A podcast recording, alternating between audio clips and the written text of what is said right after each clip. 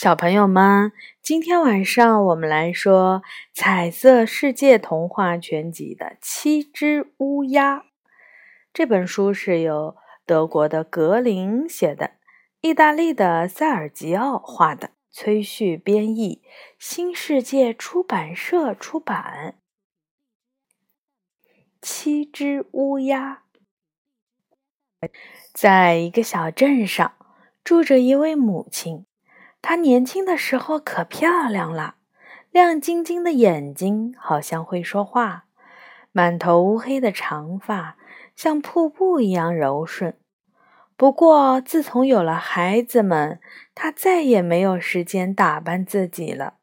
每天辛辛苦苦的做饭、洗衣服、擦地板，家务活哪一样不是她亲手来做呢？可是，孩子们丝毫不能理解他的苦心，还经常给他添乱。他有七个儿子和一个女儿，这七个儿子太顽皮了，每天在屋子里横冲直撞，家里的每一样东西都难逃他们的毒手。这不，两只小猫咪又被他们盯上了。嘿，我们来玩小猫咪吧！走啊！孩子们立刻一哄而上，抱着小白猫，牵着大灰猫，把所有能找到的东西都当成了道具。头上扣着水桶，把簸箕当成帽子，披着床单，拿着拖把、木剑或椅子，紧追而上。嘿！别让他跑了！去把牛奶倒在他头上！啊，椅子倒了，冲啊！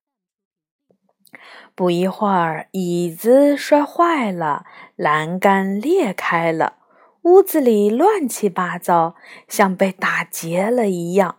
妈妈刚收拾好的地方，一转眼又不成样子了。妈妈真是气极了。忍不住大声的抱怨：“别吵了，你们这群小混蛋，最好是变成乌鸦，飞得远远的。”没想到，妈妈的话刚说完，七个活蹦乱跳的孩子真的变成了七只乌鸦。他们伤心的哇哇乱叫，拍着翅膀飞走了。天哪，你们这是怎么了？你们别走呀！妈妈和妹妹赶紧追了出来，大声地喊着。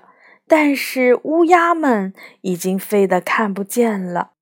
妈妈简直不敢相信眼前发生的事儿，非常的懊悔，不该这么粗暴地对待孩子们，口中喃喃自语：“对不起，都是妈妈害了你们，对不起。”小妹妹。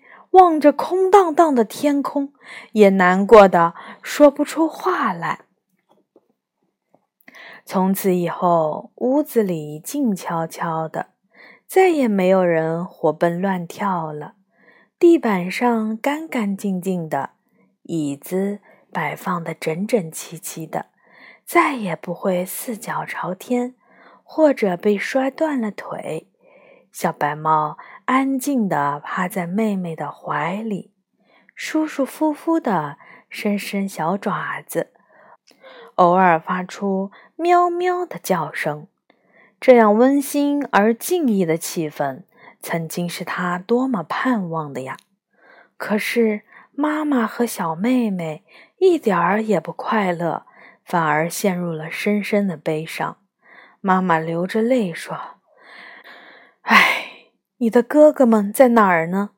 他们过得好不好？真希望他们快点回来，再把屋子弄得乱七八糟，每天吵吵闹闹的，哪怕把天花板掀翻也没关系。我好想他们呀！嗯，只要哥哥们能回来，他们抓我的辫子，抢我的玩具，我也不哭了。其实哥哥对我可好呢。总是把好吃的留给我。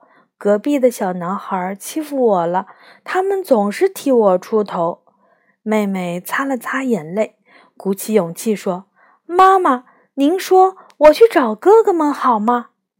妈妈看着女儿，想了想，摘下手上的戒指，戴在她的手上，紧紧抱着她说：“好孩子，想去就去吧，路上小心。不管能不能找到哥哥，都要早点回来。”小妹妹离开了家，边走边想：哥哥们变成了乌鸦，一定是住在森林里。于是就沿着通往乡村的小路上往前走，走啊走啊，走了一天又一天，连森林里的小动物都认识它了。白天，鸟儿们给他指路，唱着清脆的歌，帮他解闷儿。小松鼠丢给他橡树的果实，让他不会挨饿。野鸭夫妇为他送上清甜的泉水，缓解疲劳。到了晚上，森林里静悄悄的，猫头鹰带着小宝宝们陪着他，免得他寂寞害怕。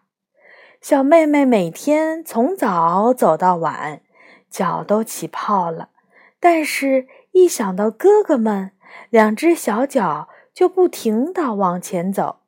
终于，在翻过一座山之后，他看见对面的山顶上有一间小小的屋子。远远看去，屋子好像是用泥土、石头和树枝做成的。也许这就是哥哥们住的地方呢？妹妹心想。马上就加快了脚步，她开始往山上爬。山路又陡又滑，满地的石头硌得他双脚生疼，膝盖都磨破了。大眼睛一眨一眨的望着山上的小木屋，心想：如果哥哥们不在这儿，我就回家去吧。就在这时，从小屋里飞出了几只乌鸦。一二三四五六七啊，七只，一定是哥哥们！小妹妹拍手叫着，马上又奋不顾身地往上爬。半路上，一只鹅也在赶路。小妹妹问：“鹅先生，还有多久能到山顶呢？”嘎嘎，可怜的小姑娘，看你的手脚都磨破了。不过前面的路比这还陡呢，很难爬上去了。啊！小妹妹眼里噙着亮晶晶的泪花，这可怎么办呢？也许哥哥们就在上面，我却上不去。小妹妹望着山顶的小屋子，伤心极了。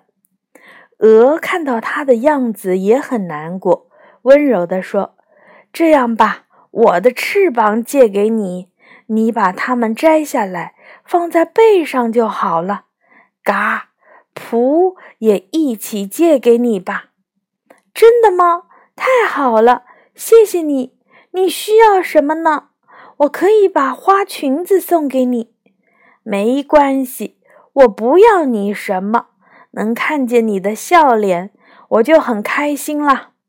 谢谢鹅先生。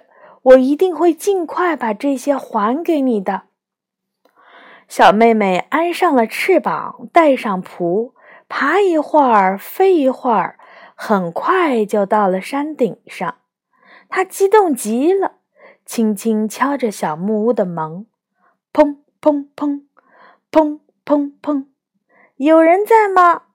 可是静悄悄的，没有人回答。他推开门，走进屋里。哇，好可爱的小桌子！一、二、三、四、五、六、七，不错，也是七张。上面摆着圆圆的小木碗，旁边还有七把小椅子呢。这一定是哥哥们住的地方。小妹妹又高兴又好奇，走进了小厨房。烤炉上整齐地摆着七个小烤盘，飘出了鸡腿儿和蛋的香味儿。他正好饿了，从每一个烤盘里取了一点食物吃，然后又东走走，西望望，推开另一个小屋的门。呀，好精致的七张小床，这一定是哥哥们的卧室吧？每一张小床上都铺着彩色的床单和松软的大枕头。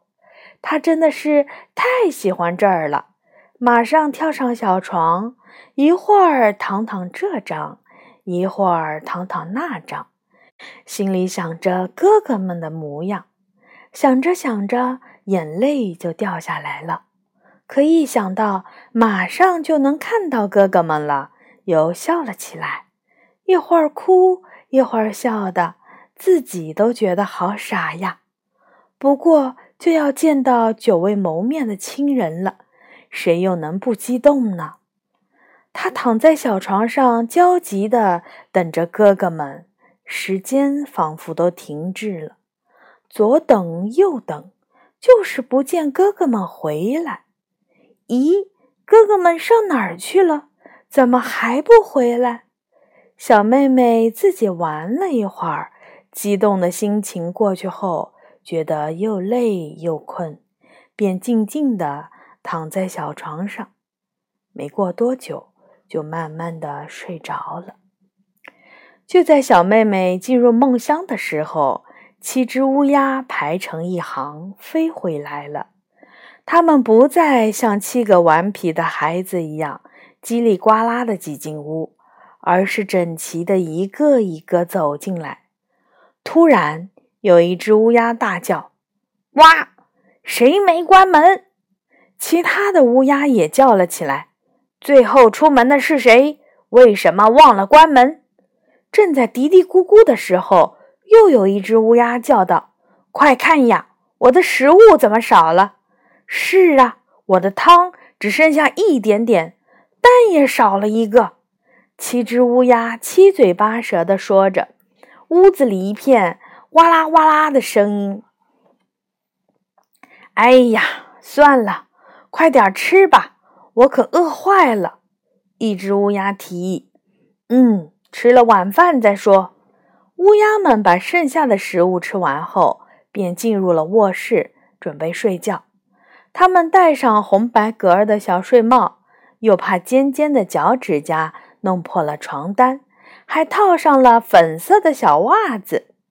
正要上床的时候，却嚷了起来：“嗯，真奇怪，我的床单怎么弄皱了呀？